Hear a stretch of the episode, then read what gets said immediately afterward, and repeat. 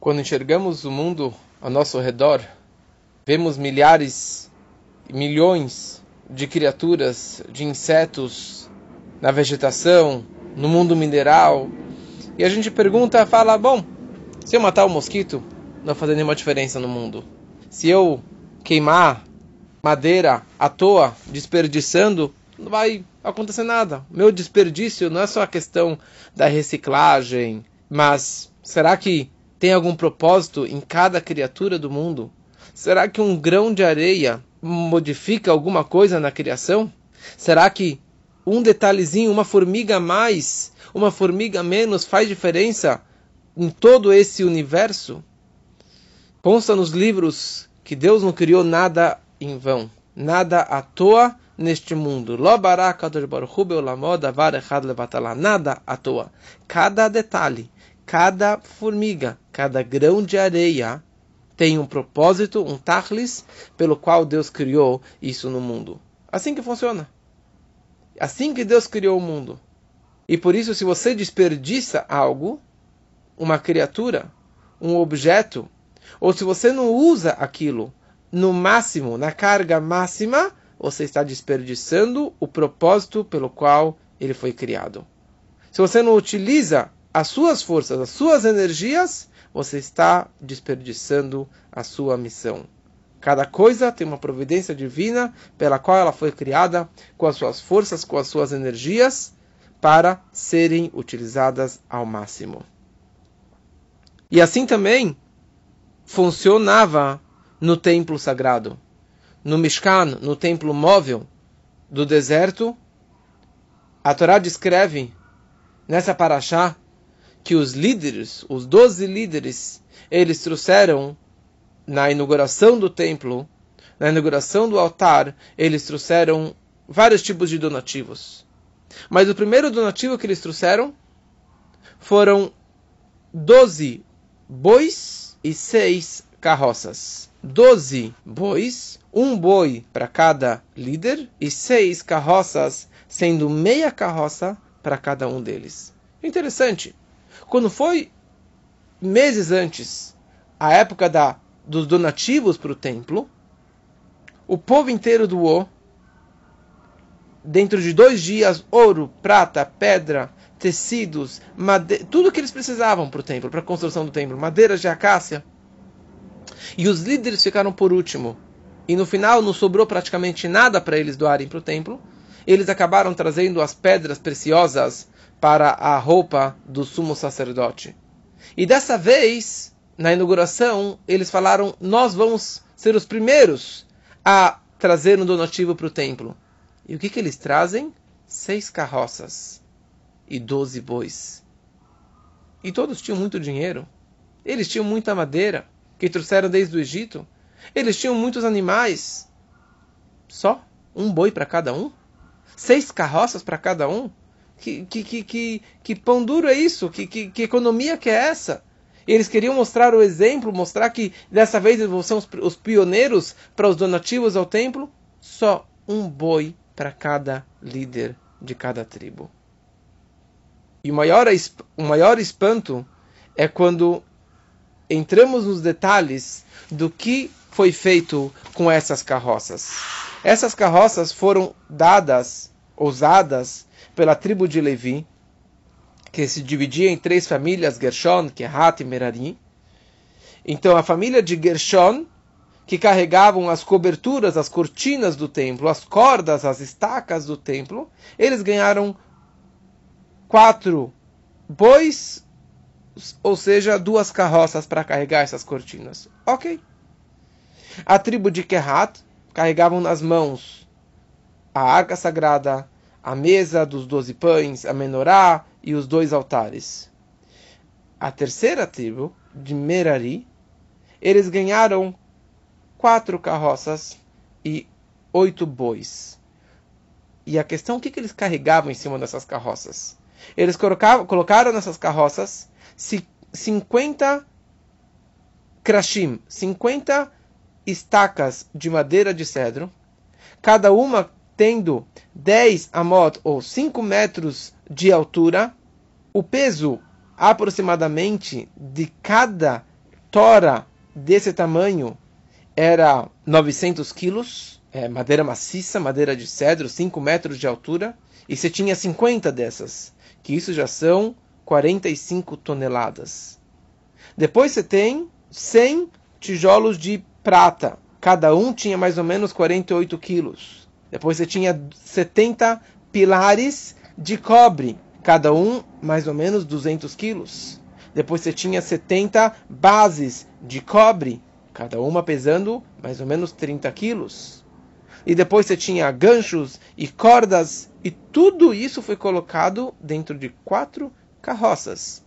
E o interessante é que cada carroça tinha também 5 metros de comprimento, que era exatamente o tamanho para que coubesse essas 50 estacas de 5 metros de altura. Fazendo um cálculo aproximado de tudo isso que eu falei agora, que colocavam nas carroças, dividindo por quatro carroças, então cada carroça tinha 16 toneladas em cima dela. 16 toneladas, 12 pilares, mais 24 tijolos, mais 14 estacas e mais 14 tijolos de, de cobre, mais algumas coisinhas, aproximadamente 16 toneladas.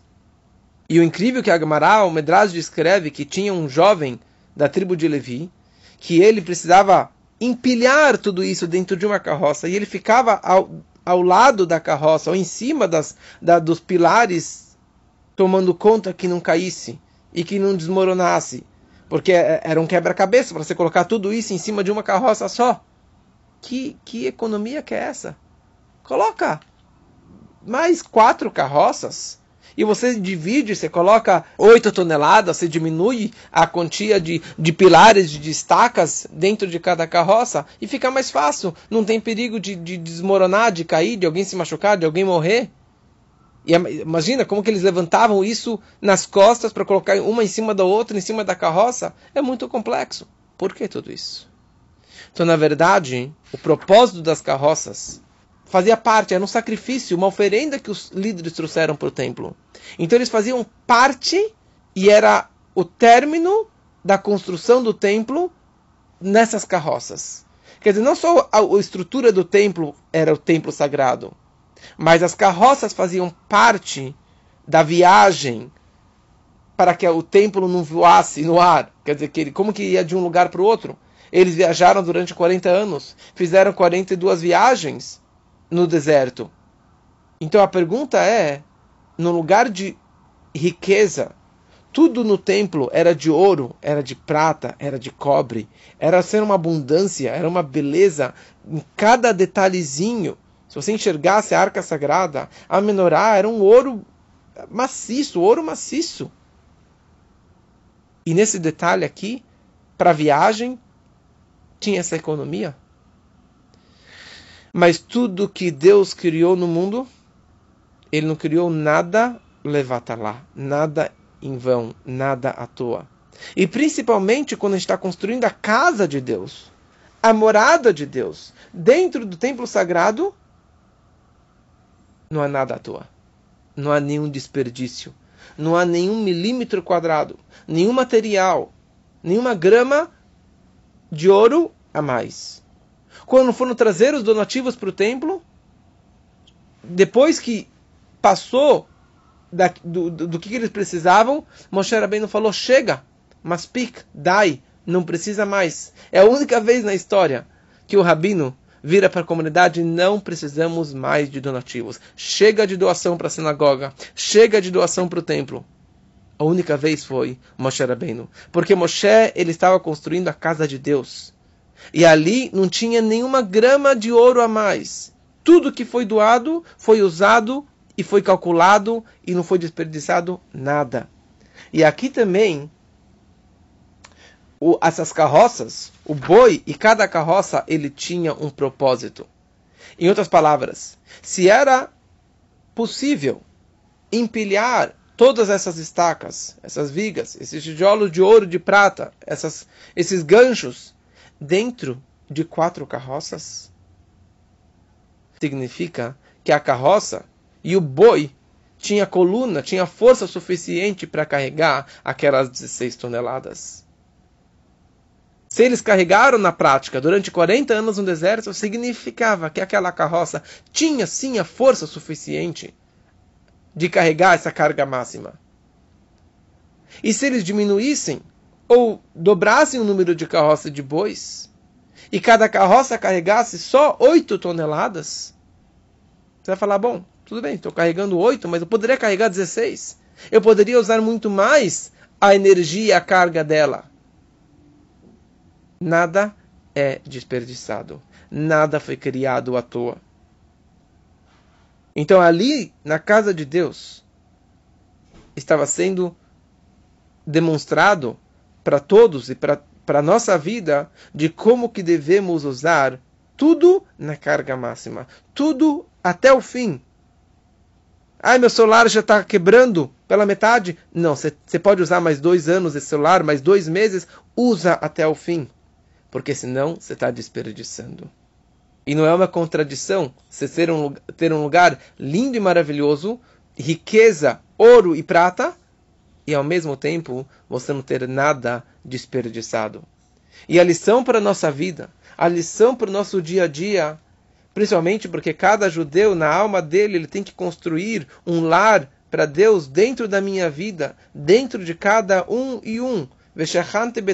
Deus disse: Eu vou pairar dentro deles, dentro de cada um e um. Você tem um templo para Deus. E você tem que então ser cuidadoso com cada força, com cada detalhe da sua vida que não seja desperdiçado. Aproveite até o fim. Use e abuse até o fim. Porque se ele foi criado, ele tem a força, ele tem a energia para isso. Eu fui criado para servir o meu Criador. Então, se você tem a força de estudar mais Torá e você só estudou um pouquinho, você não está usando a sua força. Se você tem o dom de ensinar e você não está ensinando, você não está aproveitando até o fim. Se você pode cumprir uma mitzvah e usar isso aqui com capricho, e você só fez assim o básico, você não está fazendo a sua missão, você não está aproveitando ao máximo. Deus coloca nas costas de cada pessoa só aquilo que ele consegue carregar. O dono do burro não vai sobrecarregar uma grama, um quilo a mais nas costas do burro, sendo que ele vai acabar se machucando e caindo e perdendo toda a carga dele. Deus ele sabe quanto que a nossa coluna aguenta. Ele sabe quanto que o nosso burrinho ou o nosso boi ou a nossa carroça da nossa vida consegue aguentar. Então, tudo que acontece na nossa vida, das coisas mais difíceis, maiores testes, maiores dificuldades, você tem a força de aguentar isso. E nada vai acontecer na sua vida se você não tem a força para superar. Nada da, da, dos maiores testes de dificuldades, doenças e problemas financeiros, familiares, Deus nos livre que não aconteça com ninguém. Mas quando acontece uma dificuldade para a pessoa, você tem a força de usar e de passar esse teste até o fim. Até o fim. Não é fácil. Mas se você foi criado e isso está acontecendo na sua vida, colocar isso aqui nas suas costas, é porque você tem a força de usar até o fim. Então, por isso, se você trabalhou 20 horas, 23 horas do dia e, e 59 minutos, você fala, bom, agora eu vou eu vou me aposentar, agora vou passar o tempo batido, não vou fazer nada. Você está desperdiçando aquele um minuto da sua vida. E isso a gente pode aplicar em todas as áreas. Em qualquer situação. Se é na educação dos filhos, se é na minha saúde, se é no meu trabalho, se é na minha reza, se é na minha, na, minha Torá, no, em tudo que eu for fazer. Uma vez alguém passou no Rebbe e falou: Rebbe, eu dei um milhão de dólares para tal sinagoga na Flórida. O Rebbe falou: Você acha que você vai me deixar feliz com este um milhão de dólares? Eu sei que você poderia ter dado dois ou três milhões de dólares. Quer dizer, bonito, você deu um milhão, parabéns. Mas você tem a capacidade de dar dois milhões. Você tem a capacidade de dar três milhões. Você não vai me deixar satisfeito. Você não vai deixar Deus satisfeito. Você não está cumprindo a sua missão na vida. E aqui vem uma coisa mais profunda ainda quando um judeu ele deixa de cumprir e de aproveitar e de usar até o fim um detalhe da vida dele, um momento da vida dele, um objeto da vida dele, não é que eu estou desperdiçando a minha vida, eu estou me aposentando, por isso que o Rebbe é muito contra se aposentar. Como assim se aposentar? Você tem que, você foi criado para trabalhar até o fim da vida. O Rebbe nunca se aposentou. Então, se eu estou desperdiçando o meu tempo, a minha vida, não é a minha vida particular. Porque eu fui criado nesse mundo para uma missão. Eu fui criado aqui, eu fui trazido nesse mundo para conseguir brilhar e aproveitar tudo que aparece na minha vida, o meu tempo, o meu espaço, o meu trabalho, a minha família, as minhas forças, as minhas energias, as minhas capacidades. Nada foi criado à toa. Então, se eu desperdiçar, eu não estou me desperdiçando somente. Eu estou desperdiçando todo o universo, toda a criação. Porque o mundo foi criado para criar uma morada para Deus aqui nesse mundo. E se eu não fizer a minha parte, está faltando nessa edificação, está faltando nesse grande edifício. Então que a gente possa realmente parar e pensar e meditar sobre a nossa missão na vida, sobre tudo aquilo que eu estou usando e mais ainda, tudo aquilo que eu estou desperdiçando do meu tempo, do meu dinheiro, da minha saúde, de tudo aquilo que eu poderia fazer melhor e usar e abusar até o final e eu não estou fazendo.